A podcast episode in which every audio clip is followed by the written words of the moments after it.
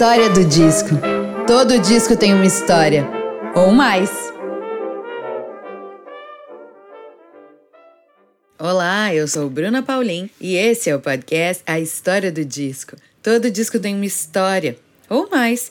E por aqui você vai poder conferir tanto histórias e curiosidades sobre a produção de álbuns de diversos estilos e momentos da história da música, como também como esses discos fazem parte das nossas vidas. Seja muito bem-vinda e muito bem-vindo. Esse programa é para todo mundo que é apaixonado por música. Você sabia que a partir de sete, eu disse sete reais por mês, você pode fazer parte do nosso clube que mantém o programa semanal e gratuito a todas as pessoas?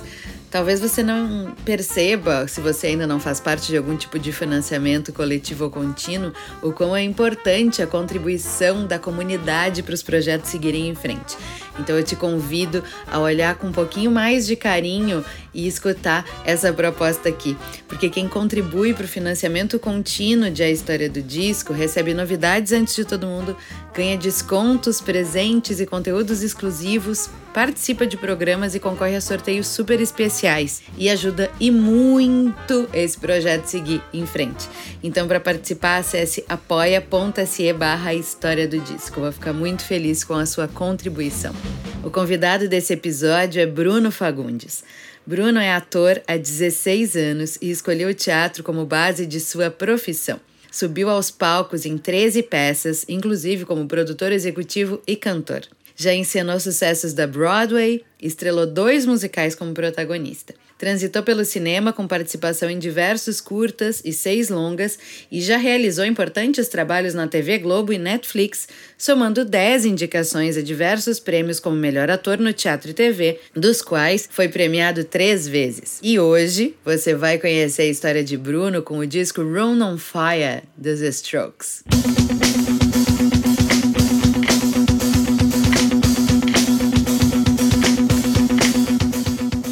Eu dei play nesse disco antes de chegar à gravação com o Bruno. Por sinal, queridos ouvintes, esse episódio traz uma estreia especial. É o primeiro gravado presencialmente fora de Porto Alegre. E eu fui automaticamente catapultada para outubro de 2003, especificamente no saguão da faculdade. Eu tenho uma memória completa dessa experiência. Room on Fire é um clássico segundo disco, daqueles que mostram todo o esforço de uma banda que explode em mostrar que veio e se tem fôlego para seguir em frente. Todo o frenesi em torno da banda nasceu com o EP The Modern Age e o do disco de estreia Is This It, lançados em janeiro e agosto de 2001.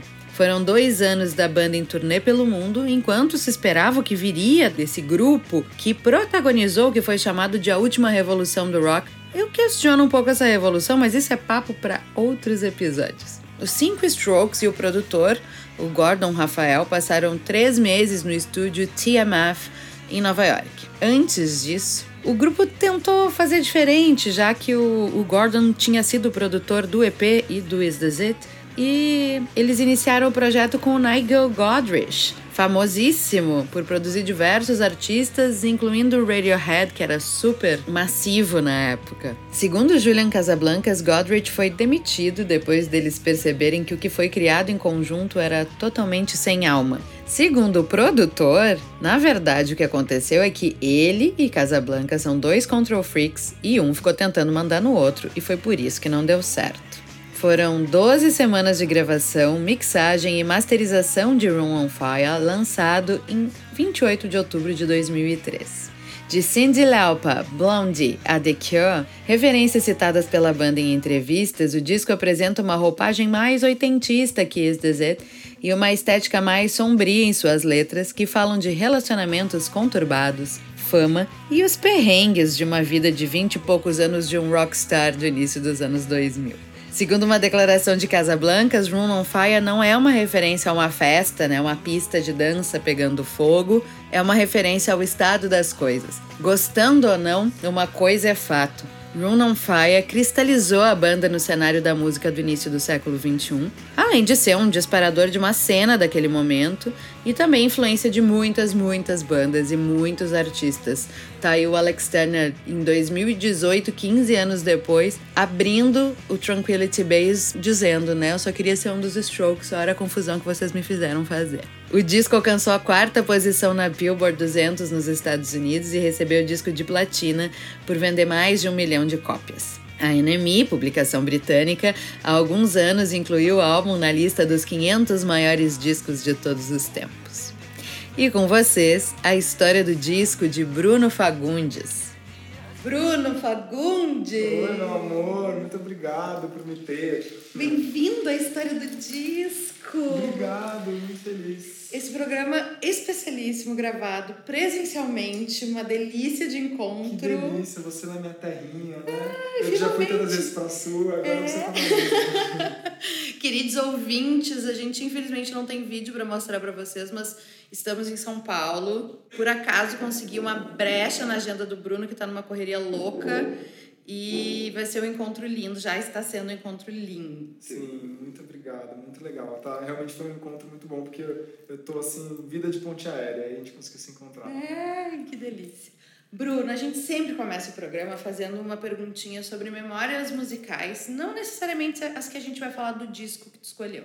Então, assim, um momento epifânico, um ou vários, tá? Porque eu sei que tu tem muitas memórias maravilhosas porque tu é rato de show que nem eu. Sou rato de show. Então, assim, um momento epifânico, emocionante, engraçado, divertido, surpreendente, ou uma memória muito antiga de infância, de música fazendo sentido para além daquela cortina sonora de casa ou da festa. Então, esse é o momento da gente resgatar todas as memórias emocionais. Fechou. Vambora. Bem-vindo. Obrigado. Música é perfeito para isso, né? A música ela já te leva para lugares. Só a música consegue transportar, né? E acho que nós que somos música maníacos, né? Acho que a vida é muito pautada pelas músicas, né? Realmente. Então, acho que vai ser fácil. acho que vão ser várias. Mas é, eu escolhi esse álbum porque, bom, eu tive uma, uma adolescência, pré-adolescência, adolescência, muito do rock, assim. E é uma coisa que poucas pessoas sabem, mas eu, eu me juntei com um grupo de amigos que tinha um gosto parecido e a gente desvendou muitas coisas, assim. Esse, esse indie rock jovem, a gente era muito fã de Arcade Fire, é, a gente gostava muito de. Até coloquei né, como opção Yeah, Yes, a gente ouvia muito Kings of Leon, Queens of the Stone Age, Muse. Nossa, tinha muitas, muitas O bandas. Jovem Indie. O Jovem Indie. Exato, exatamente. Tive lá uma escorregada pro emo, mas não era emo na época, ninguém chamava de emo, né? Agora que as pessoas chamam de emo. Sim. Mas assim, The Used, umas coisas assim, sabe? É, e aí também fui pro rock mais pesado, tipo, ouvia Slipknot, Iron Maiden. Ai, bem adolescente, bem metaleiro. Adolescente, metaleiro. Nunca imaginei Cara, isso, Bruno. Eu passava lápis de é, lápis preto embaixo do olho, daí dava uma borrada assim e ia pra, ia pra balada de rock, entendeu? Eu já caí em balada de headbanger, sabe? Tipo, a galera assim, batendo cabelo na balada de rock. E eu tava lá no meio, assim, e muitas memórias maravilhosas. São Paulo, naquela época, nesse, nesse período, assim, tinha a The Edge, não sei se você conhece a The Edge, Hoje virou outra coisa de Ed, virou uma balada de eletrônico, mas na época ela era uma balada muito diversa e tinha todas as segundas-feiras um dia de rock. E era o João Gordo que discotecava. Gente, que maravilha! Cara, era um, era um reduto, assim, da galera indie e, puxa, eu era um adolescente e aí tinha um monte de gente mais velha. Era muito legal. Eu me lembro várias vezes que minhas professoras não me ouçam, mas é, eu ia pra balada de segunda e eu tinha aula na terça, eu estava no colégio. E aí eu ia direto, entendeu? Terminava, passava na, na, sei lá, galeria dos pães, comia um, um negócio e ia pra aula. De coturno. Ia de, de coturno e uniforme. É, é exatamente. e aí, então, essa pegada indie rock, assim, definiu muito, não só o meu gosto musical, assim, ao longo dos anos, como também o meu estilo, sabe? Enfim, e naquela época eu até era mais rato de show do que eu sou hoje, assim. Eu acho que hoje eu, eu aproveito menos até a, a cidade como eu poderia, sabe? Porque eu trabalho muito, só por isso. Mas eu em tudo, absolutamente tudo. Então...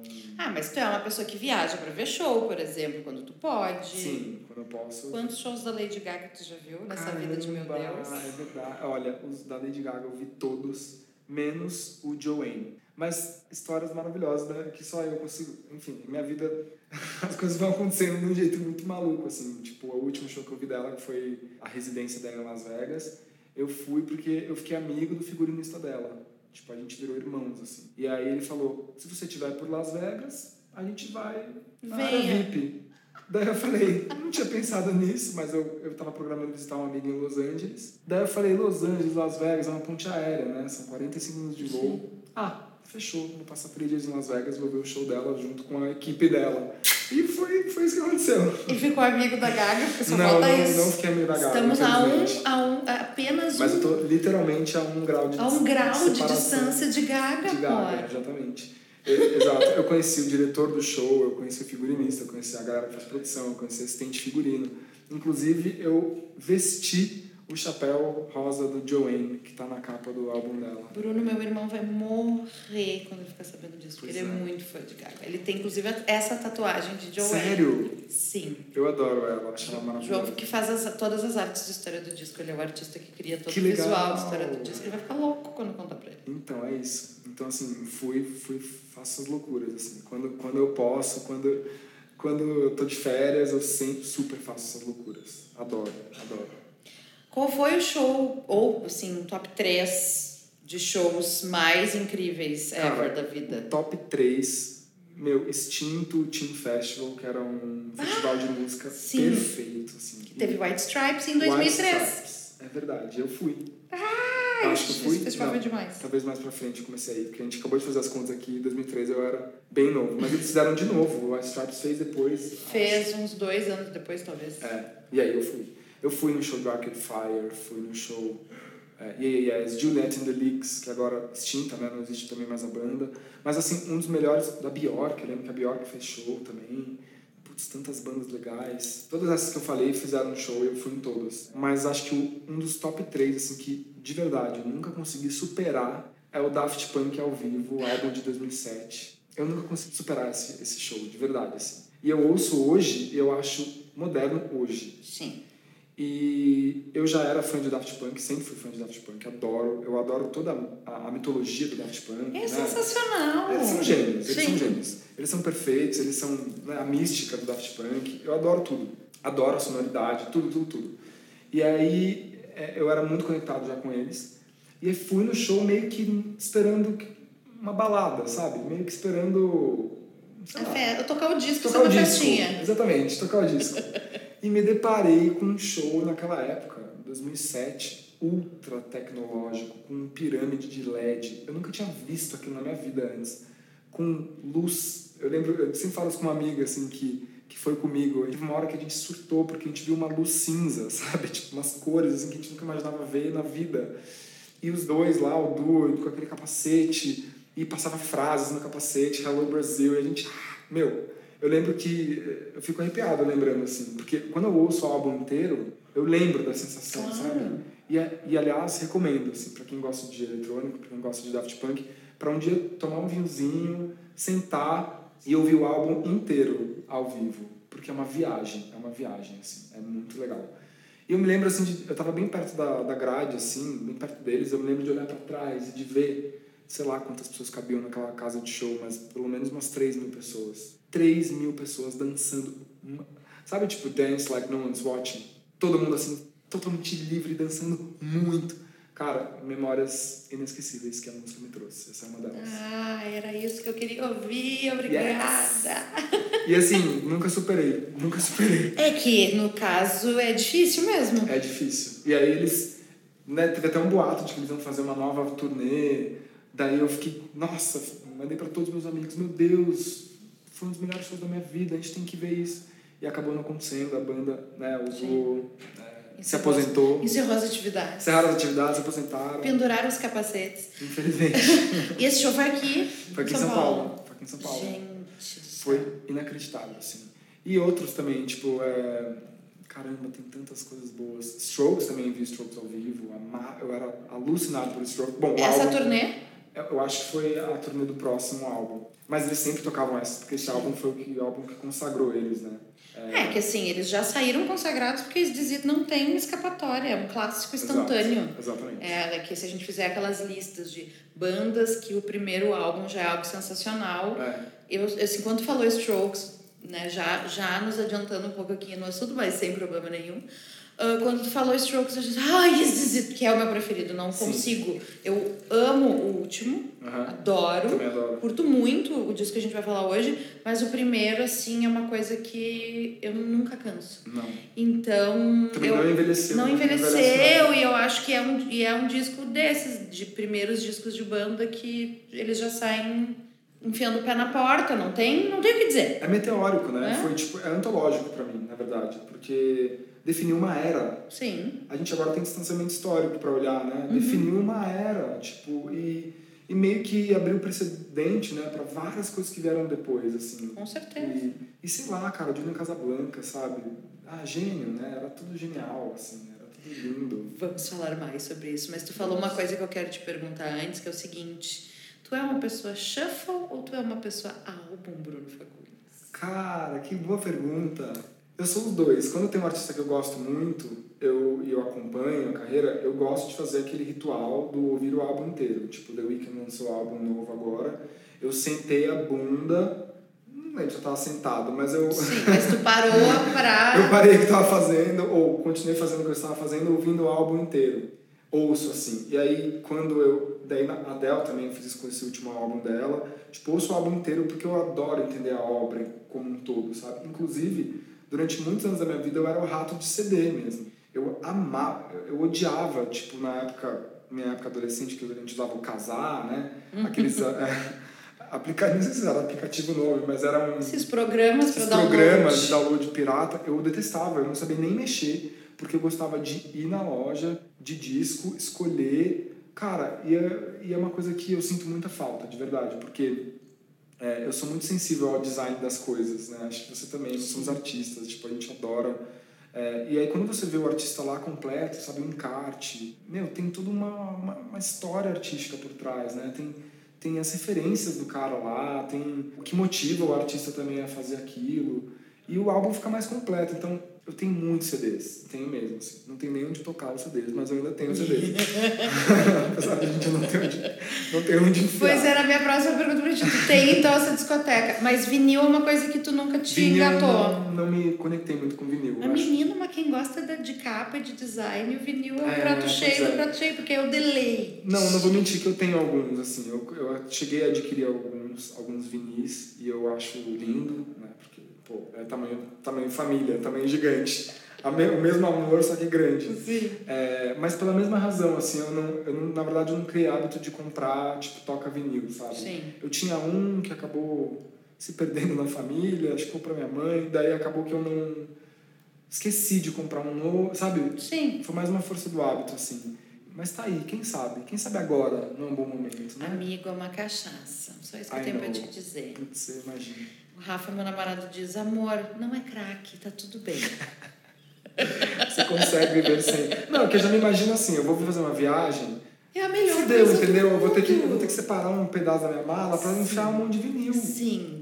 E já vou te ensinar, então tu já vai ensinar. Por favor. Tu vai comprar uma bolsa dessas de usar atravessada, que tem umas bem do tamanho. Inclusive, tem lojas de disco que vendem essas bolsas. Para. Porque tu não precisa comprar uma maleta, um case de DJ, que é lindo, que é um charme, que é legal, porque tu até pode despachar aquilo ali, porque ela é resistente, mas é muito cara. Aham. E aí, tu, eu, por exemplo, não consigo nem imaginar eu despachando vinis num avião, entendeu? Entendi. Então, assim, a última vez que eu fui pra gringa, eu fiz isso. Eu comprei uma bolsa dessas na Soul Jazz, a Sounds of Universe, que é uma das minhas lojas favoritas lá em Londres, que tem um selo que edita música africana, música jamaicana, Caramba, que é Extinta Tower Records também, né? a Tower Records, que ainda tem no Japão, né? Tem no Japão. Ah, e aí eles vendem essas bolsas da marca e cabe, tipo, uns 20, 30 vinis. Então, assim, é um limite... ah, E, bom, também vou estar com mais de 30, é um pouco craque demais, né? o Felipe Rich, quando foi pro Japão, acho que voltou com 300, se não estou enganada. Socorro. Vou confirmar essa informação hoje à noite, depois de assistir Língua Brasileira. Mas. Não, o Felipe é um outro nível de colecionador É. também, né? Eu não cheguei lá. Mas é um, é um, tu traz um número considerável, tu, tu, tu já te diverte legal, aí tu vem com ela no voo, bota embaixo do Sim. banco, não é uma coisa assim impossível de fazer, sabe? É melhor, inclusive, do que na mala das roupas, Aham, que é mais seguro. Esse é o truque. demais. E é o turismo mais. Se tu curte loja de disco, garimpar, a conversa com o dono da loja, descobrir coisas que tu vai descobrir porque a materialidade tá lá te esperando. Exatamente. Inclusive, essa, esse era meu esporte, assim. Eu gostava de descobrir artistas novos, tipo, indo... A gente não faz mais isso, né? Um dia eu até fiz um post sobre quando a 2001 fechou, sabe? Sim. Eu fiz um post lamentando a materialidade das coisas. Acho que você traduziu muito bem. Que é exatamente você ter uma geografia, assim, separando coisas por temas e por categorias, né? E aí era tão bom a gente descobria coisas completamente inusitadas. Tipo, você entrava numa prateleira lá que tinha sons africanos. Cara, eu não ia fazer isso se eu não tivesse vi... Claro, vendo eu me interesso, mas se você não vê, você acaba esquecendo, né? E porque tem muita coisa que não está no streaming. O streaming tem muita coisa, Muita. fato. Porém, não tem tudo, não adianta. É, E aí onde é que a gente pega as nossas referências, né? Para além do streaming, que é um pouco também o que faz sucesso, né? Para onde a gente tem que, acho que derivar e circular pelo pelo que não tá tão mainstreamizado, para a gente conseguir ter mais referência, né? Então isso é uma coisa que eu sinto falta demais, assim. Então, é, realmente, eu tenho, eu tenho medo, porque eu adoro colecionar coisas. Então, corta, para, eu vou estar que nem Felipe com 300 vinis na minha mala.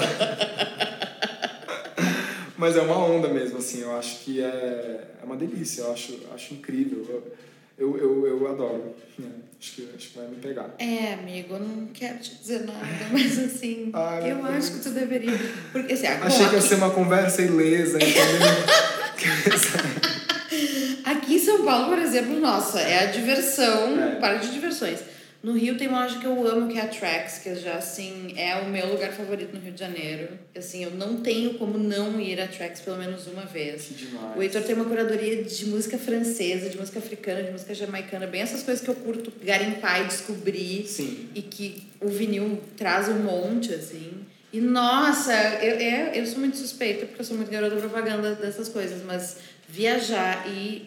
Até porque, assim, é, isso te traz uma outra memória da obra, assim, assim como o show. Tipo, É. o Daft Punk tomou um, um, um outro sentido para ti por conta dessa experiência. Sim. Como a experiência do disco toma um outro sentido pra gente na Sim. música. A gente lembra onde a gente comprou as coisas, né? É.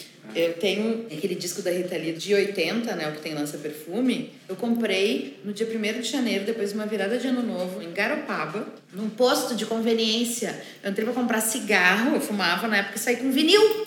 Adoro. eu às vezes nunca vou vai- esquecer, eu conto essa história sempre para as vezes você pessoas. tá viajando na estrada, assim, tipo, indo, sei lá, Rio, São Paulo. Você para nesses postos de, né, de estrada e você vê um vinil do nada. Né? Então acho que é essa onda, assim, realmente, esses lugares inusitados, assim, acho que são os mais legais mesmo de encontrar. E, não, ressignifica tudo, realmente. É, tá aí, tá aí, algo, algo a se pensar. E me diz uma coisa, tu é uma pessoa que curte fazer playlists na plataforma de streaming? Tu, tu é desses que gosta de montar coisinhas ou tu ouve playlist de outras pessoas? Eu adoro ouvir playlist de outras pessoas, porque eu, eu na verdade, eu, inclusive, eu, há pouco tempo, assim, eu tava repensando isso. Eu queria pegar primeiro todos os meus CDs e baixar no meu streaming, sabe? Pra, como se fosse transportar A tua eh, coleção. minha coleção para o meu, pro meu perfil no Spotify. Eu vou fazer isso um dia. Acho que vale a pena, porque tem coisas lá que, que eu comprava assim, eh, vasculhando, e que eu esqueci. Hoje, de verdade, acho que... Sim. Eu, inclusive, eu estava um dia eh, falando sobre isso, assim, que eu ouvi uma música, não lembro qual era, mas eu ouvi agora uma música e eu falei, meu Deus, eu amava essa música. A gente tem um pouco essa relação que às vezes, às vezes ela fica para trás e aí, do nada, alguma coisa te lembra, você ouve e vem assim uma sensação tão maravilhosa, tipo, cara, eu não amava essa música, eu nunca mais ouvi essa música. Então acho que vou me surpreender muito com, com esse, esse transporte. Sim. É, mas é, eu não faço isso por meio que falta de vergonha na cara, sabe? Eu, eu sou ar com ar, né? Então eu não tenho essa organização virginiana, eu não tenho muito, assim, de sentar e fazer as listas, sabe? Eu tenho só uma lista de que eu chamo de spinning, porque a lista, eu tô sempre andando de bike e não dá, gente, não dá pra andar de bike sem ouvir música, é impossível. É, inclusive, eu acho que eu, eu acho que eu só ando de bike Pra pela ficar música. ouvindo música. E aí, tipo, tem essa playlist que eu vou inserindo coisas e, e tem uma ferramenta no Spotify que você é, chama Enriquecer. Você já ouviu falar? Já viu, né? Óbvio, é, que eu sou beginner. Imagina, se você não viu essa, essa ferramenta, não conhece a ferramenta. Você aperta Enriquecer e ele vai fazendo umas... adicionando coisas. Putz, viajei nisso, assim, fiquei um tempão. Eu amo o algoritmo. É. Eu sou uma pessoa totalmente da materialidade. Vinil é a coisa que eu mais gosto, mas eu não posso ouvir vinil andando de bicicleta, eu não posso ouvir vinil no avião, eu não posso, né, fazer as outras coisas. Sim. Então, assim, eu uso horrores plataformas de streaming e uma coisa que tu falou que eu adorei que é tipo, eu não eu amava essa música, eu não lembrava dela. Aquela descobertas da semana, Sim. aquele algoritmo te traz coisas que tu não conhece, mas coisas que tu reconhece, que tu redescobre. É, é, e isso eu acho genial, porque tu bota de volta músicas no, na, no teu dia a dia que estavam lá há 10 anos paradas, sim, cobertas sim. por outras coisas. Claro que a própria coisa do programa eu resgato os discos junto com o convidado, né? Sim. Mas essa coisa do algoritmo eu acho muito maravilhoso, porque, nossa, a gente. É, isso, tu te reconecta com coisas que estavam lá é, perdidas na tua vida, assim. Né? Exato. E eu adoro essas playlists. Eu gosto muito das playlists prontas é, de plataforma de streaming de som, assim, tem umas muito boas, tem umas que são meio nada a ver, mas tem umas que são realmente boas. E eu adoro essas playlists de mood, sabe? Então eu vou sempre nessas de mood, e normalmente elas combinam, assim, uhum. elas funcionam para mim, sabe? Então tem lá. E tem umas coisas muito aleatórias, tipo, mood é, lavando louça cansado. E aí você. Os caras fazem maior sentido. Tipo, nossa, melhor playlist. Então eu faço meio isso, assim, eu, eu deixo para quem tem mais essa organização. Mas eu, gost, eu gostaria, eu gostaria de ser essa pessoa, mais assim, que organizasse é, minha vida musicalmente. Eu sinto falta, assim, um pouco desse hobby, sabe?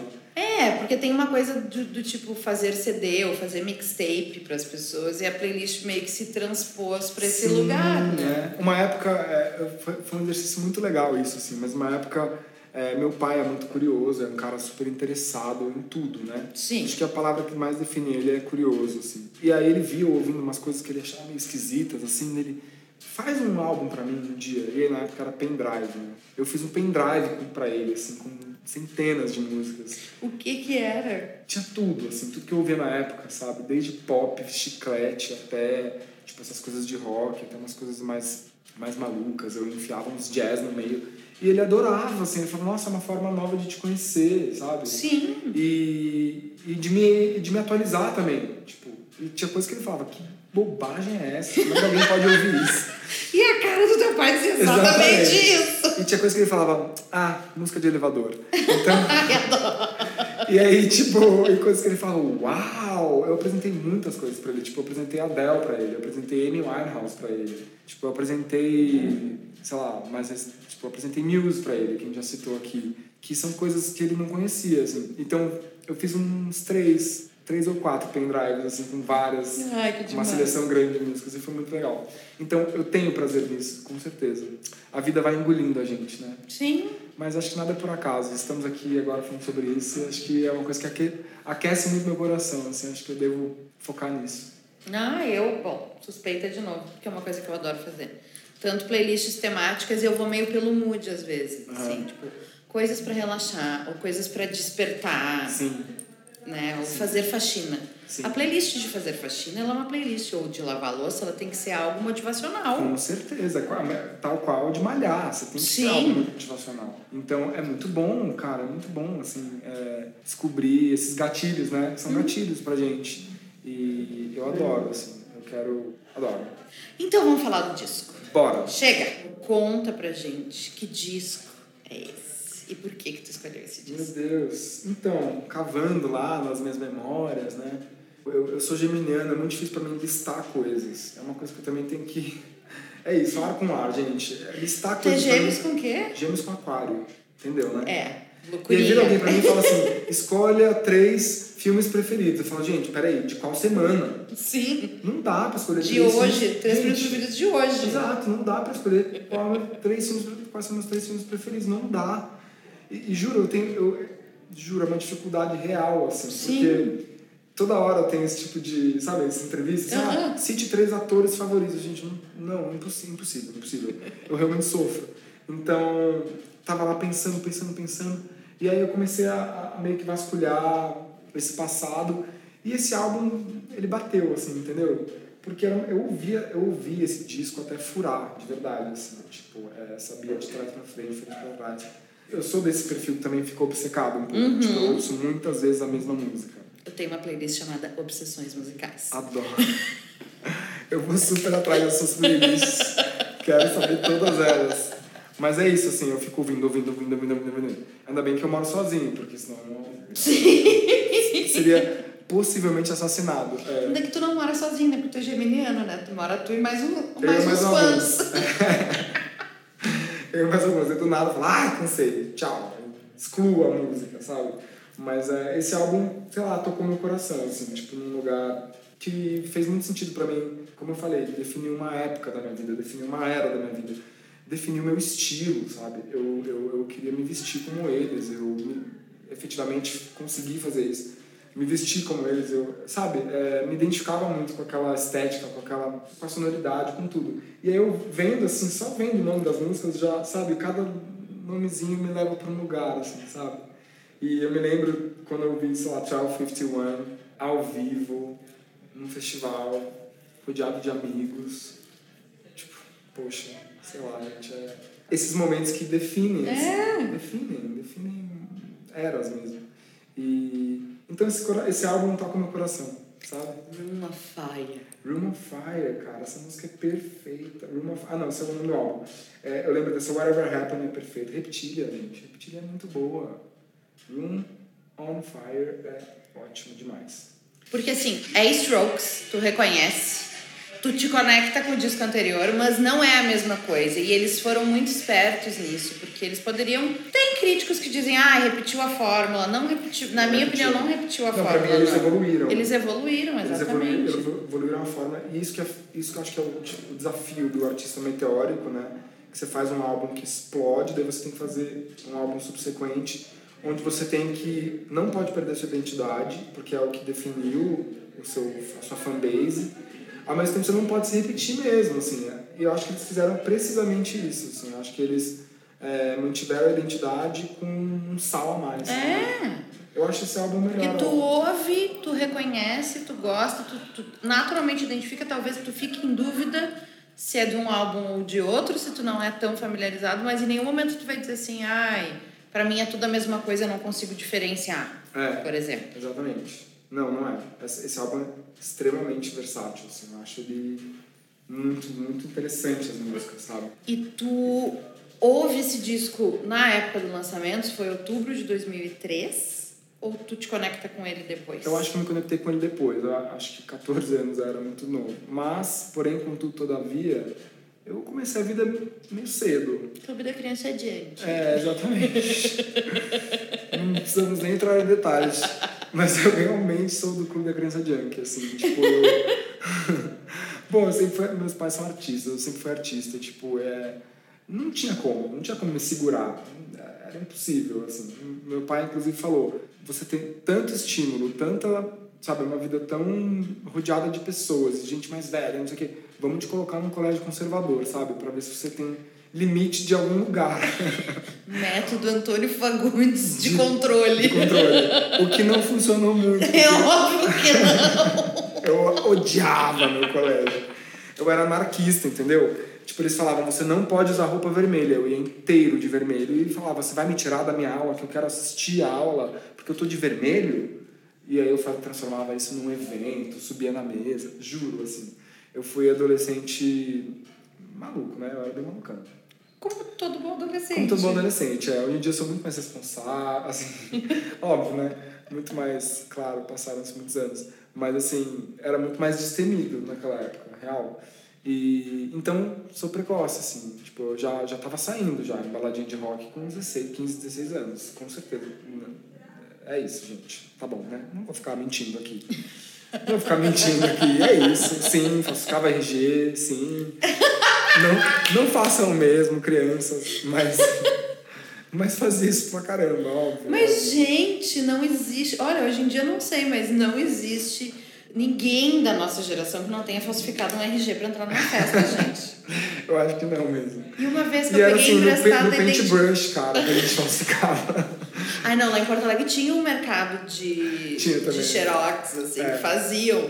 Mas eu me lembro de uma vez eu peguei emprestada a identidade da madrinha do meu irmão, que é muito mais velha do que eu. Muito mais. Na esperança de que a galera não fosse fazer cálculos na portaria da boate. Olhando pra sua cara de. De 15 anos, eu com uma carteira de identidade de uma pessoa de 30, entendeu? Gente, sensacional. A gente era muito. Olha como a gente era. Cara de com pau. perigo. Não, a gente flertava com perigo real. Estelionato. Estelionato, falsidade ideológica. Meu, pior. Nossa, pequenos criminosos, né? Pequenos criminosos. Mas, cara, isso foi história da minha, da minha vida adolescente, sim. Real. E, e é isso, era, era, era uma delícia. Nossa, era muito legal. Então, me conectei com esse álbum, acho, com essa idade. E, e, e eles eles estavam muito em voga, né? Eles estavam muito em alta. Então, tinha muita procura, tinha muita... É, isso, eles iam pra cá fazer show, tipo, cruzavam... É, overseas, veio fazer show no Brasil, em São Paulo, então eu ia, assim, muito, muito legal, assim, foi uma fase muito legal. Nunca vou esquecer de ficar em fila para comprar ingresso, sabe, tipo, desesperado. Sim, porque ainda tinha isso, né, gente? Tinha é um momento analógico, não tinha E a geração. Z, vocês acham que, que hoje é perrengue? Vocês não sabem da nossa época. Fila para comprar ingresso de papel, uma De coisa que não papel. existe mais. E você comprava cinco meses antes o ingresso de papel. Você tinha que guardar aquilo, tipo assim, plastificar e guardar, sabe? Porque você só ia ver o show daqui cinco meses. Então, era tipo assim, um bilhete dourado do Fantástica Fábrica de Chocolate. assim. Sim, com certeza. E tava lá escrito Strokes. Eu, Meu Deus, que emoção. Quando tu viu esse show? Acho que foi em 2006, eu acho. Depois podemos até dar uma vasculhada, mas acho Tá. que foi por aí. Eu lembro que foi perto desse show do Daft Punk, assim, foi meio que uma era, mesmo, uns, uns cinco anos, assim, que meio que vieram todos. assim. Sim. E tinha todo ano, então o- a, a, o set list, assim, era muito... Tinha tudo a ver com o meu gosto, assim. Então, acho que foi pra essa época. Chegou a comprar CD, obviamente, Obviamente, disso. é todos. Lembra de comprar o On Fire? Lembro, tinha todos. Onde? Eu, eu comprei na FINAC, não tenho dúvida. Porque eu morava do lado da FINAC, é, na época, e eu ia a pé, tipo, conseguia fazer literalmente a pé, e era a maior loja de CD, tipo, facilmente. Então, com certeza eu comprei lá. Como comprei a maior, maior parte dos meus CDs, comprei lá. E onde mais que eu gostava de comprar? Era, era lá, a Livraria Cultura, também comprei muito CD lá na Livraria Cultura.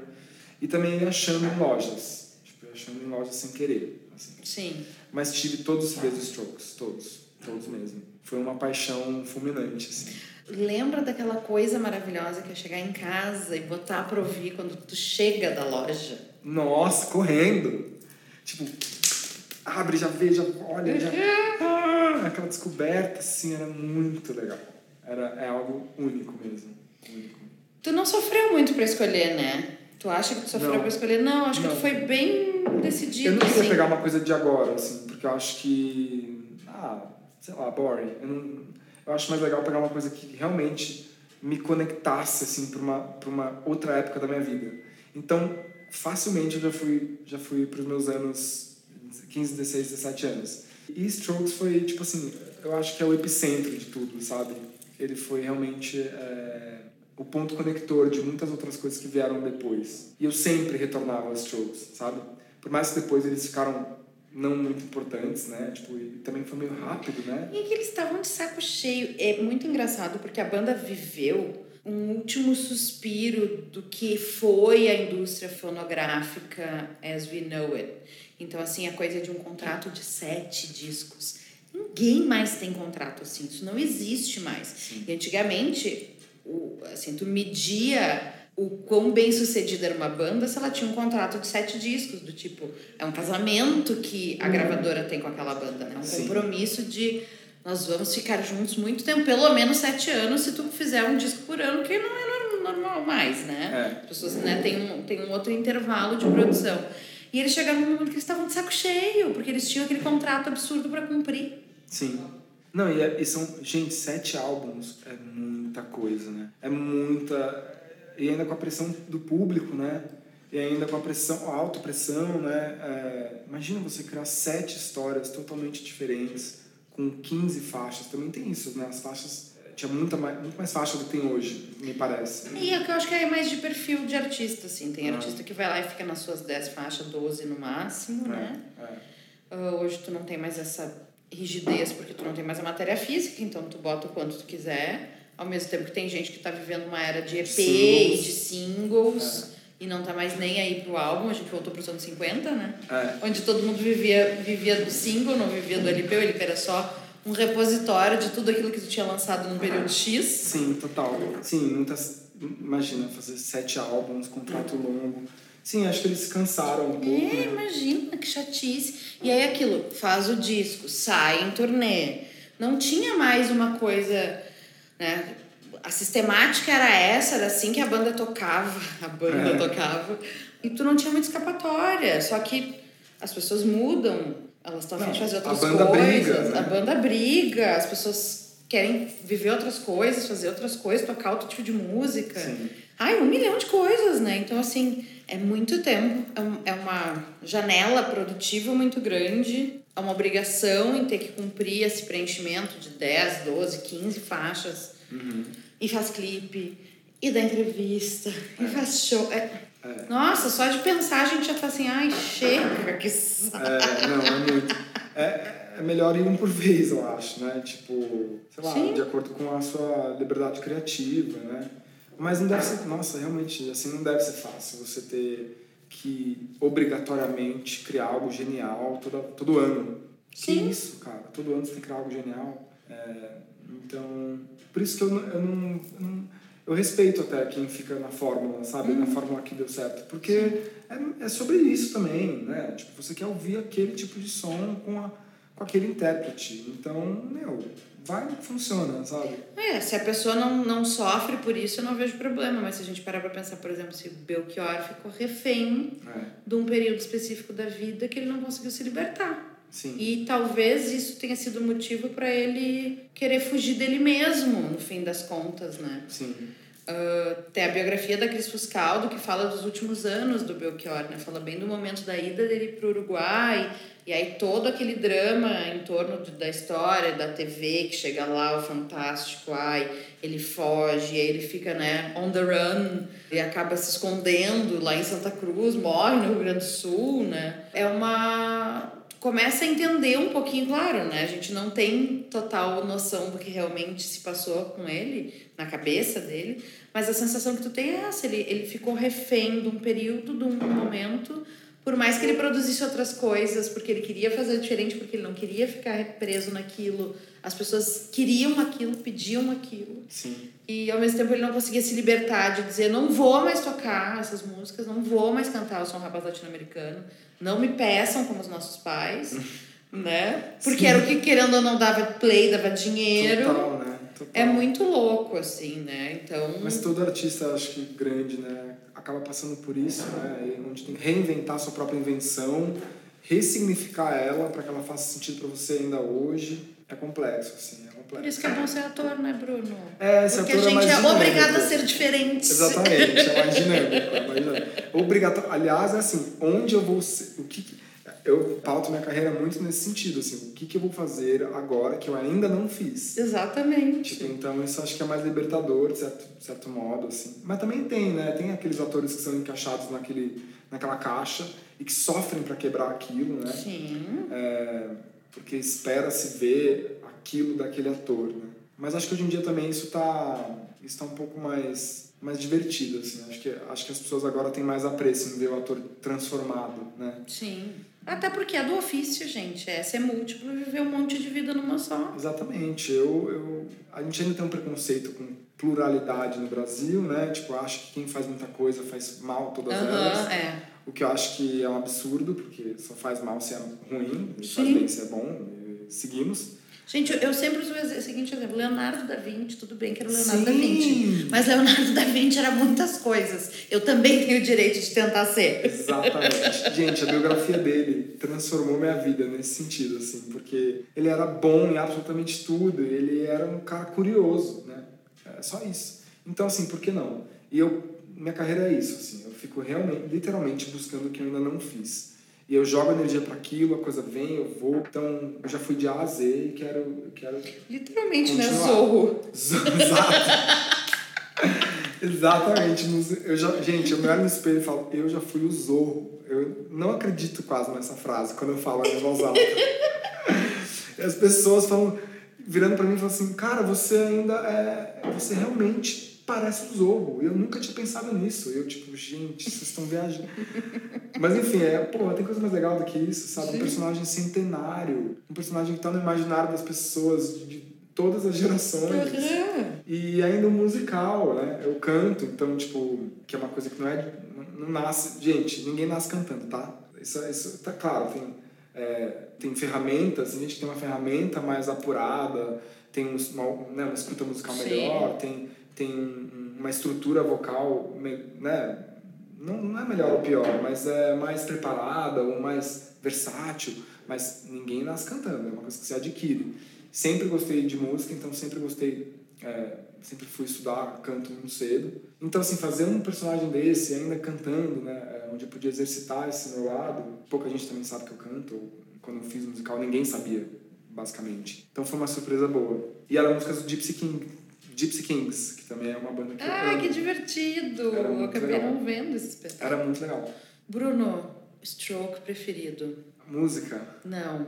Boy. Qual deles? Ah, o Julian Casablancas, acabou, não tem pra ninguém. Não tem pra ninguém, gente. Ele é o, o prota, é um prota. Maravilhoso. Tudo, ele é incrível. Inclusive, acompanhei ele na carreira solo dele. Ah, acompanhei como se fosse amigo dele, né? Inclusive, eu estava lá, acompanhei ele. Querido, tu tava lá no camarote da Gaga, por que tu não pode ser Pois amigo é. do Jean Casablancas? Pois é, pois é. É isso aí. Então, ele, ele era o preferido, com certeza. Preferido, maravilhoso. O meu preferido é o Nick Valenzi. Ah, sim. É óbvio que eu gosto do Julian, até porque, né, ele é o compositor, Compositor. Mas... O dono da porra O toda. dono da porra toda, mas o meu crush desde sempre é Nick. Sim. Não te culpo. Faixas preferidas. Vamos, vamos O passar. terror do geminiano, né? E eu já tô furiosa que eu não tenho ele em vinil, agora vou ter que comprar. Vai. Aliás, a arte dele, olha isso, coisa mais linda. É lindo. O que, que é isso, gente? É um. É uma obra de. É, uma, é um, literalmente uma pintura, né? E. sei lá, uma coisa meio cubista, meio Mondrian. Ah, chique, sabe? Chique, gente chique. Guri que sofreu perrengue em colégio interno na Suíça. Exato. Porque Imagina- o, o pai, o Antônio Fagundes Casablancas, mandou o guri pro colégio interno na Suíça. Então, é por aí, gente. Eu era italiano no meu colégio, ou seja, quase lá, entendeu? Que também era um, era um colégio fascista, sabe? Tinha uma coisa assim, quase Extrema. extrema. A gente, a gente batia continência pro professor. Gente. Tem- Gente, sério, bizarro. Culpo meu pai até hoje. Falo, pai, por que você me pôs num, num colégio Badawi, entendeu? Pra eu, sabe, desenvolver mais talentos ainda, entendeu? Eu ia, sei lá, se hoje já tenho os talentos que eu tenho, eu toco piano, canto, eu ia, acho que, multiplicá-los. Tá tudo certo, tudo certo, gente. Não complaints. tudo certo, tudo certo. Mas igual a gente dá aquela debochadinha do papi, porque afinal, né? Ah, por que não, né? A gente dá aquela reclamadinha, não, mas tá tudo mais que certo. Só amor, isso tudo é amor. Bom, Whatever Happened, eu amo.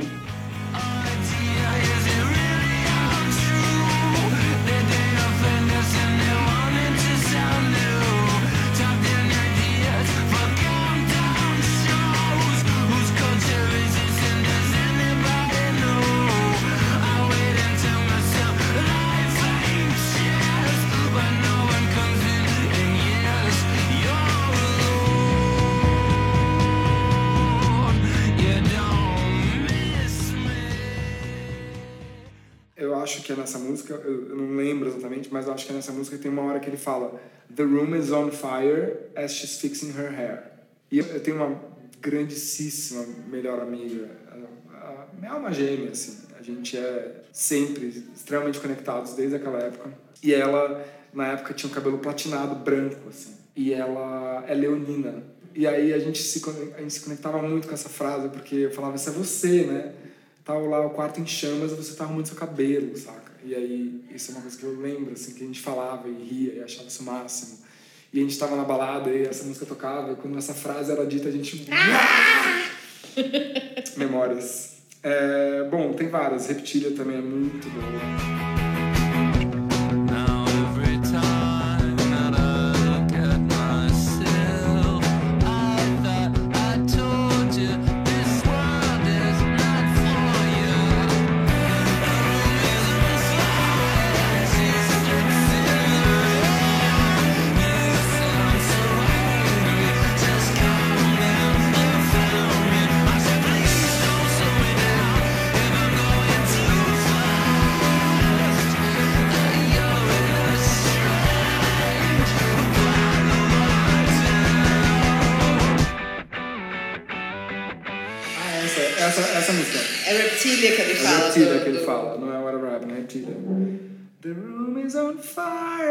Fire, she's fixing her hair. Bom, 1251 eu adoro porque tem uma, tem uma prosódia na música, assim, né? É, ela é muito boa. Foi a primeira, eu acho que eu ouvi, assim, com atenção.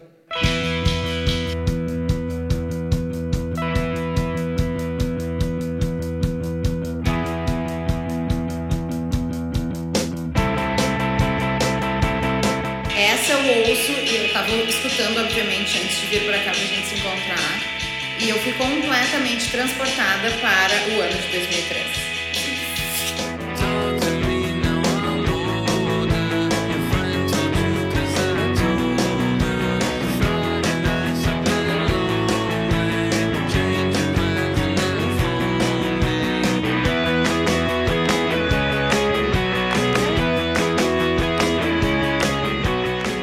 Tinha um CD, uma mixtape que eu ganhei que tinha essa música. Não, é muito transporte mesmo. Transporte. Teletransporte. Teletransporte. Parece que faz assim. tchum, tchum. E, cara, que delícia. Tipo, é, acabou de me vir isso, assim. Ouvir Strokes é que nem andar de bike. Você nunca esquece, assim. Você nunca. Sabe, tipo. É, tá dentro de você, assim. Pelo menos pra mim, Sim. tá muito dentro da minha. do meu core, assim, sabe?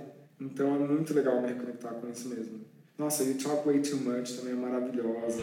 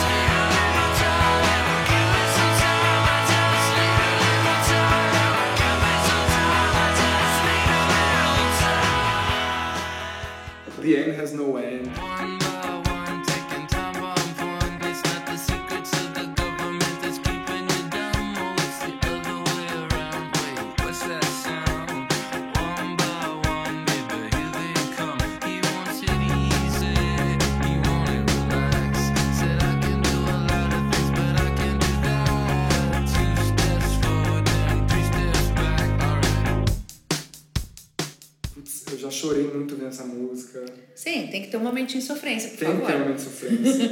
The has no... É isso. E Automatic Stop também é boa. Vou acrescentar essa. Tudo bem. Eu Também. deixo. Pra sofrer menos. É ótima essa. Ótima.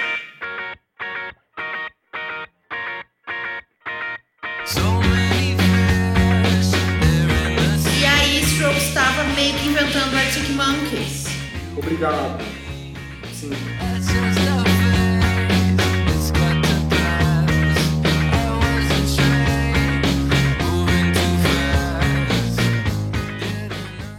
Afinal, eu falei, o- o Alex Turner não é por acaso que ele diz no Tranquility Base. I just want to be one of the Strokes. Exato. Eu penso nesse guarda-chuva, entendeu? Que Claro. o Strokes tá lá em cima, cara. Sim. E tipo, eu não sei, eles viraram uma banda renegada uma época, né? Meio tipo, era uncool gostar de Strokes. Não teve essa Mas época? eu acho que por conta disso, assim, de. Tem, algum, tem uma coisa, tá? Eu, eu tenho uma memória que é a seguinte: eu não fui no show do Strokes em Porto Alegre. Eu tenho uma, eu tenho uma lista de shows que eu fui e que eu tenho muito orgulho de dizer. Eu tenho aquela lista dos arrependimentos que eu tenho vergonha de não ter ido. Aham. E eu estava no momento renegando Strokes porque Ah, eu acho que, assim, eu tenho uma coisa de conectar muito com o meu momento emocional que eu estou ouvindo. Claro que depois de um tempo tu tem um desprendimento e quando a obra é foda, ela volta pra tua vida, o que aconteceu comigo. Mas eu tava num momento meio querendo mudar coisas, emocionalmente presa numa história que não acontecia, e Strokes era a trilha daquilo, e eu, ai, não quero mais Sim. ouvir isso. Então, quando chegou o show, foi perto desse rompimento, então eu não quis ir ao show. Entendi. Mas foi uma coisa mais pessoal, sua. É, mas assim, eu me afastei daquilo, tanto que o Rafa, meu namorado, disse, como tu que ama e amava naquela época não foi, eu fui, ele disse. Sim. E aí foi Arcade Fire abrindo, Amo. ninguém conhecia Arcade Fire praticamente em Porto Alegre, as pessoas ficaram surtadas porque eles subiam nas paredes, aquele bando de gente, que não é uma banda, aquilo é uma quadrilha. Eu as fui pessoas- nesse show. As pessoas ficaram assim, em surto na cidade. Minha- Virou a minha- banda preferida de todo mundo em cinco minutos. É, era demais. E Não, a gente nunca tinha ouvido aquilo também. é, aquela e aí assim, aquela sonoridade com aquela performance absurda, aquelas pessoas, como a gente fala no teatro, né, garra nojenta, assim, É. sangue no zóio. E aí entra o Strokes já de saco cheio, com uma performance CD, CD. play. É, eu lembro, eu lembro dessa. Mas é que tem bandas que são isso, que não são, tipo, eu não espero que o Juliano Casablanca se esfalfe no chão, Sim, suba na parede. Gente, nunca esse cara vai fazer isso. é. Né? Tipo, Mas eu me lembro dessa sensação. pra, pra, fazer isso, É, assim. eu me lembro da sensação de falar, nossa, parece. Mas eu amava, então eu passava pano. Assim, porque, tipo, sim, é isso. Eu falava, gente, mas é, é o que eu vim ver, entendeu? É. Eu vim ver o álbum, tipo, e eu vim ver o álbum ao vivo. Eu viver a banda, Viver de a banda. coisa. É. Fazer, fazer a, a parada dela. É, mas, sim, meu lado artista gosta também de quem, pelo menos tem uma direção musical ali diferentona, faz uma coisa inédita, assim, no show. Sim, uma experiência para além do que tu já ouviu e já conhece. Eu acho que isso que é legal, né?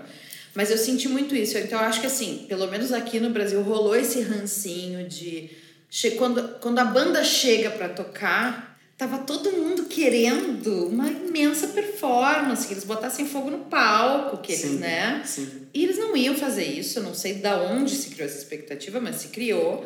Então acho que já rolou esse ranço. Rolou. Aí já tinha uma outra comparação, que era essa outra banda em chamas o tempo inteiro.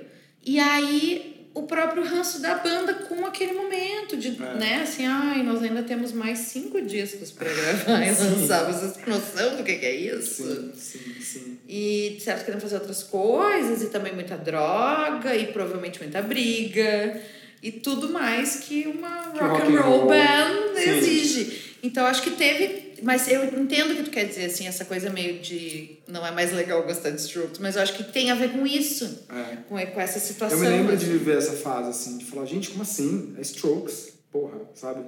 E aí de ser meio nariz, pessoas torcendo o nariz, assim, hum, e, mas realmente tudo isso junto. Eu acho que eu, eu sou um rockstar frustrado, sabe? Eu gostaria de ter uma banda de rock. Quem sabe? Quem, alguém, alguém que tá ouvindo aí, tá afim de produzir um negócio, vambora. Eu queria muito, assim, de verdade. Eu, eu não sei o que, que me veio agora.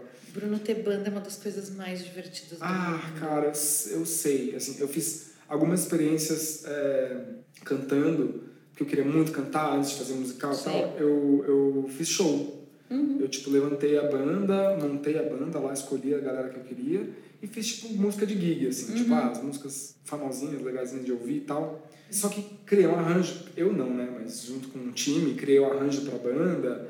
E eu me lembro das as poucas vezes que eu me apresentei, acho que foram umas quatro, com a banda ao vivo, com gente na plateia, foi uma experiência espiritual. É muito bom.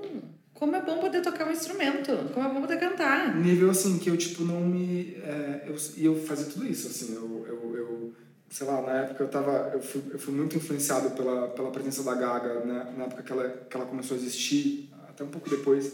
E eu toco piano, então, assim. é, eu trazia tudo isso, assim, para aquele momento. E gostaria de fazer isso de novo. Assim, é uma coisa que eu, que eu sempre tento. Nunca, nunca quero deixar de cantar, nunca quero deixar de tocar. Comecei a postar coisas no Instagram, tipo, tocando e cantando, que, que é muito legal, que engaja bem. É isso, assim, eu, eu, eu adoro. Adoro. No fim das contas, todo mundo queria ser um stroke. É isso. Talvez, o né? Alex Turner tem razão. Tem razão. Que, que estilo de vida massa, né? Que, que, que, legal, que legal. E o mais legal é que no fim das contas a banda não acabou, eles não se mataram. Esse último disco é maravilhoso. Sim. Primeiro aquela capa incrível que é um Basquiat, A, emba- a embalagem é um inferno, a embalagem que eu tenho, porque é um plástico duro, é chato de tirar o vinil de dentro, mas é linda porque tu enxerga tudo. O disco é muito, muito bom. E tadinhos, eles estavam assim com o pé na estrada, saindo de casa com sua malinha e pum, pandemia, fechou tudo. E aí eles fizeram alguns vídeos. The New Normal é incrível esse disco, é sensacional. E eu me reconectei com a banda de um jeito maravilhoso. Olha, eu, tô, eu, tô, eu não ouvi, vou ouvir hoje. Procure saber. Procure saber. eu não ouvi, vou ouvir hoje. E aí eles fizeram alguns, alguns vídeos promocionais, uma coisa bem início de pandemia, assim, como se fossem uns encontros de Zoom mesmo, assim, e eles comentando um pouco o disco. Eu E amo esse álbum, eu amo esses dois também, o Angles e o First Impressions of Earth. São os dois discos que eu ouvi quase nada. Eu adoro Come Down Machine. Eu adoro o visual dele, eu gosto do disco. Mas esses dois do meio, esse recheinho aí, eu, eu, eu me perdi bonito. Eu preciso parar Isso aqui é massa, isso aqui é legal. First Impressions of Earth. É um twist também, eu achei que foi um twist, assim, que tinha muita identidade, mas eles ressignificaram algumas coisas, transformaram, tinha uma influência de um- uma sonoridade diferente. Esse Angles que eles lançaram, a Machu Picchu também, é uma Sim. gostosinha, assim. É, o Come Down Machine tem uma coisa até meio... Cam da Machine eu não me conectei, não, não ouvi. O Come Down Machine tem até uma coisa meio... Eu escuto e penso na Gabi Amarantos numa faixa. Que legal. que legal, adoro. Não, vou ouvir também, total. Mas, assim, esse, o, o New Abnormal, eu fiquei assim, ó... Bad. Tenho que fazer esse catch-up aqui, tenho super o que fazer. Quantos shows tu viu da banda? Acho que três, Tudo aqui em São Paulo. tudo em São Paulo, tudo em São Das Paulo. vantagens de viver em São Paulo, né, meu É. bem? Os shows são tudo aqui. É. Não precisa sair de, da cidade pra ver. É, isso é uma vantagem mesmo. Eles vêm pra cá, pro polo, pro centro, pro epicentro da coisa. Ai, Amore, me conta então projetos e coisas que tu tá fazendo. Acabou de fazer o Estar está por começar uma imensa aventura, inclusive. Estou por começar uma imensa aventura. É, tem uma amiga minha que me chama de kamikaze, que ela fala, meu, como é que você vai parar nesses projetos? Tipo, Tipo fazer o Zorro Tipo cantando. Zorro.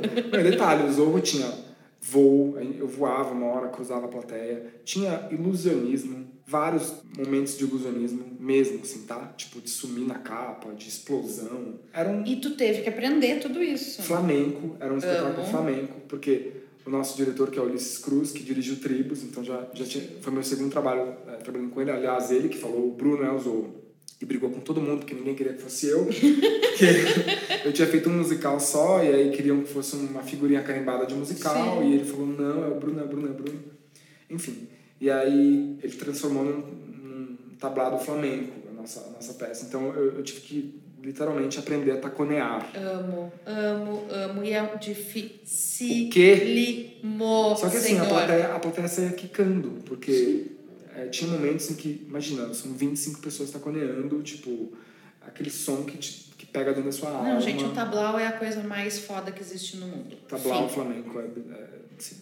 E além de tudo, tinha músicas do Gypsy Kings, então, assim, uma coisa que Pop. também te remetia para um lugar, é, porque o libreto original de Londres, né, uma peça de Uhum. Londres, é, são as músicas deles, assim, também meio repaginadas. Ai, que diver. Então a gente, a gente importou, né? Mas a Sim. concepção do espetáculo era toda inédita e nova e maluca, assim, maluca. Letícia Spiller, Marcos Mion fazia. Gente, fazia eu não é, eu, a Lele e o, e o Mionzeira, cara. A gente, a gente fazia os gente. irmãos que se. Enfim, lutávamos de espada, eu e Marcos Mion. Preciso dizer mais alguma coisa? Acho que não, né? Tinha uma luta de espada. Ai. Coisas, coisas, Coisas. inusitadas que já fiz na minha carreira com o Exatamente. Bruno Fagundes. Tudo isso pra dizer que essa amiga fala, cara, você é kamikaze. E aí, assim, é isso. É, E eu amo. Eu, universo, Deus, continuemos assim, tá? Eu, eu prefiro assim. E aí vou fazer uma novela, é, estou em vias de que meu personagem é um instrutor barra coreógrafo de dança vertical. Você que não sabe o que é dança vertical, vai lá no Google, dá um Google em dança vertical, você vai ver a maluquice que é isso. Onde que estou me enfiando? Onde estou me metendo? Porém, contudo, todavia, quando surgiu essa oportunidade, eu falei, caramba, é, é exatamente onde eu quero estar, porque eu sou do circo, eu tenho um super envolvimento com o circo, já há sete anos, mais ou menos. Então, eu vi aí uma oportunidade de juntar várias coisas numa só, e estou super feliz. E um outro projeto também que vai sair esse ano em algum momento foi eu fiz uma, uma série inédita para Netflix. Então é uma série que vai ser lançada em breve, chama Só Se For Por Amor, que é uma série musical, inclusive. Ai, que demais! É. E aí foi muito legal, porque eu tenho. Eu, eu, não, eu não canto muito na série, mas eu tenho um momento ali que eu toco piano e canto. Então vai ser. Foi muito bom também estar nesse projeto, que a música conversava muito com a gente. Tinha, inclusive foi um, um lado musical que eu nunca me conectei, mas que eu aprendi a gostar, que é o sertanejo feminino, assim, sabe? É, tinha muita Marília Mendonça na série e eu não era muito conectado conhecia algumas coisas, mas não... enfim, tudo com informação fica mais interessante, né? Quando você começa a ouvir, conhecer a história da pessoa, comecei a, a... não é ainda meu meu estilo de música favorito, mas eu comecei a ter Marcos, apreço. é roqueiro, nem vem. É, eu sou roqueiro, gente, foi mal. Mas eu comecei a ter um respeito, assim, sabe? Claro, é muito legal quando a gente descobre, não necessariamente é aquele estilo que a gente vai ouvir, mas É. que a gente descobre que a gente tem coisas que a gente gosta e que a gente acha legal Sim. e que não sim. é só assim, ai, eu não gosto disso aqui. Exato, a gente fecha às vezes É. umas portas, né? E, e, puxa, isso é uma pena. Você deixa de ouvir grandes vozes, grandes arranjos, sabe? Não, e agora essa sertaneja POC, gente, eu amo isso, É eu demais, acho genial. Cara, demais. Gente tá num momento muito massa, né, brasileiro, assim, musicalmente. Eu não preciso ouvir pra achar o máximo e pra É. aplaudir, essa é a coisa. Mas que foi uma revolução cultural. Gente, pelo amor de Deus, é um meio machistíssimo. Exato. E uma revolução cultural total, assim, de como a gente consome, do que a gente também espera desses artistas, e ao mesmo tempo um pouco o humor também foi um- uma grande conquista da música brasileira, eu acho, né, nesses últimos anos, né. Tem muito humor nas músicas, eu acho sensacional, a gente precisa dessa leveza. E tem também no sertanejo muito humor, né. Enfim, a, a série ia chamar Sofrência, o que já é maravilhoso, porque te traz, te leva para um universo totalmente, né, é, específico e, e divertido, e tem humor também. É, acabou virando só se for por amor, mas é, tô bem animado com esse projeto também. E algo me diz que vai ser lançado esse ano, em algum momento do segundo semestre. Então, felizmente, eu vou ter dois trabalhos radicalmente diferentes sendo lançados meio próximos, assim. Um no streaming e outro na, na Rede Globo. Então, eu tô numa fase bem feliz. Eu tô muito feliz com o meu trabalho. Bem feliz e cheio de serviço, mas Cheio. cheio de serviço. Gente, quem vê close não vê corre, tá? Só isso que eu digo, assim. Vocês não estão entendendo, gente. Antes da gente gravar aqui, ele tava mandando uma mensagem. Não, porque aí tem aula de não sei o quê, das nove a uma, tem isso, tem aquilo. Gente, ele tá indo pra um camp. Um campo. Literalmente um campo de preparo, assim. E Isso é muito legal, né, Bruno? Porque por conta do trabalho, tu vive experiências muito diversas. E é isso, tipo, a partir de agora tu vai saber horrores sobre dança vertical, assim como tu Exato. teve que aprender flamenco. exatamente. Ou esgrima, sei lá, eu pra poder lutar de espadinha com miolo, Exatamente, entendeu? exatamente. Isso. E, e agora tu tá nesse momento nos ares, Nos ares. amarrado nas cordinhas. Amarrar na cordinha. Exatamente. Não, isso me move, assim. Isso é o que me move. E, assim, depois desse, pra onde eu vou, né? Isso também é uma coisa que eu adoro. Agora eu vou querer caçar uma coisa mais maluca ainda. Então, vamos ver onde eu vou parar. Próximo, próximos projetos. Fiquem Opa. atentos. Meu amor, eu vou ter que fazer uma playlist Por favor. ou um pendrive Obsoleto. pra te agradecer esse papo maravilhoso, esse Ah, encontro obrigado você. incrível. Tenho muito carinho por você, te admiro, acho você uma mulher foda. Ai, meu E tô querido. muito feliz com o nosso encontro. Acho que falar sobre música é uma delícia mesmo. Você realmente abriu aqui um, um espaço que estava um pouco, um pouco apagadinho, sabe? Você me permitiu abrir esse espaço de novo e você estou saindo transformado dessa conversa. Ai, gente. E espero que quem ouça também se identifique e sinta mesmo. Ai, meu bem, eu fiquei muito, muito, muito feliz. Primeiro porque presencialmente faz toda a diferença. Poxa, meu Deus. Porque fazia muito tempo que a gente não se via, então Sim. tem tudo isso também. A gente sempre se conectou por música. É, exatamente. Foi o que? 2012? A primeira vez que a gente trabalhou juntos foi em 2012, Bruno. 12. Vermelho, no Teatro São Pedro. Teatro São Pedro, inesquecível. Depois Tribos, que deve ter sido 15 ou Foi 16. 15 a 16. E 15. desde então a gente se fala, se, se namora de segue. longe, se segue, mas nunca mais se encontrou. Então, assim, momentos completamente diferentes das nossas vidas, mas de Total. novo a música nos conectando. Que delícia. Então, te agradeço muitíssimo. Eu que agradeço por ter pensado em mim, imagina, que legal. Ai, a hora tu tá na minha listinha, meu bem. Adorei, adorei. Obrigado, meu amor. Microfones sempre abertos pra ti. Obrigado. Pra gente falar de Gaga. Não teve Gaga ainda no programa Pô, Hello. eu tenho, eu tenho muita coisa pra falar sobre ela, muita coisa mesmo. Eu, assim, eu teve um período que eu obcequei nela, porque eu nunca tinha visto, tá bom, fabricado ou não, não importa, mas eu nunca tinha visto aquele aquela estética no mainstream. E ela tem uma herança roqueira, né? Ela tem uma herança Ela já teve uma banda de cover do Led Zeppelin. Essa garota é maestrina, só por isso, assim, respeitem esta mulher. Ela é instrumentista, cara. Exatamente. E, ela, e você já viu o que ela faz vocalmente? Por ela, favor. Ela tem timbre de E roqueira. aí, assim, ó, ela é Bowie, Elton John e Lady Gaga, ela própria, despida de todo o resto. Sim, Mesmo com todos aqueles quilos de maquiagens e perucas e não sei o sim, que, que mais. aliás, é, extinta, né? Extinta gaga maluca, né? Sim. Que eu, particularmente, sinto muita falta. Mas eu lembro que a primeira vez que eu vi aquela mulher pendurada no VMA, sangrando na barriga, um- sabe? Mais uma loira do pop, que né, a gente achava que ela era. Sim. E olha o que aconteceu de lá pra cá. Foram, foram sei lá, 10 anos onde aquilo ainda não foi feito Não. por ninguém. E assim, eu pego o primeiro álbum dela, o primeiro é, menos, mas o segundo álbum dela, né, o The Fame Monster, cara, aquilo é antológico, assim, é um negócio que, que é novo, é novo, é, é fresco ainda. Você pega e fala, nossa, isso aqui não existe igual. Então ela criou um espaço dentro do meu, do meu artista, sabe? Que eu respeito muito, assim. E essa questão da performance, não, são performances que você, meu Deus, eu assisto até hoje. Tipo, com o piano pegando fogo, enquanto ela bebia um uísque com o pé no piano. Sim. Eu nunca tinha visto isso na minha vida na época. E nunca vi depois. Então, assim, todo o meu respeito mesmo, assim. né? Nessa época eu obcequei, obcequei, obcequei. E aí eu, sabe, ia atrás mesmo. Via tudo. E eu Tu gosto... tava nesse momento, mais ou menos, acho que quando a gente se conheceu, assim, porque Eu tu tava acho. meio que indo ver os shows onde tinha a Lady Gaga. Exatamente. E, eu- e a primeira vez que eu fui num show dela, eu tinha 21 anos, eu fui no Madison Square Garden. Eu nunca tinha ido pra Nova York na minha vida. E eu fui ver um show dela lá. E, cara, ela uma hora fazia um jam eh, de jazz, assim, com a banda. Sim, o que é que ele diz quando Enquanto- o Tony Bennett é um luxo? Deus, enquanto ela, ela, ela colocava a mão no banco e tocava o piano com um salto. E a banda acompanhando, tipo, tum. cara, peraí, sério, não, não. E ela tinha o quê? 22 anos, 23 anos. E esteticamente, aquela loucura, e cabelos amarelos, e sangue.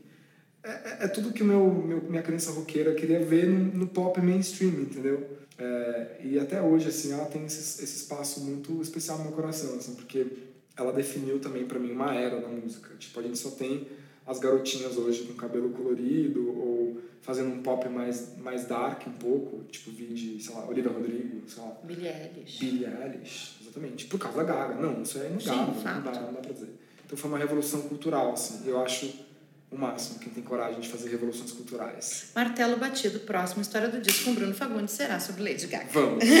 yes! E vocês, queridos ouvintes, por favor, parem tudo o que estiverem fazendo neste exato momento e, por favor, botem um disco do Strokes pra tocar. Qualquer um, a gente vai deixar vocês até escolherem. Tem vários. Amor, beijo imenso. Obrigado, amor, obrigado mesmo. É, que delícia!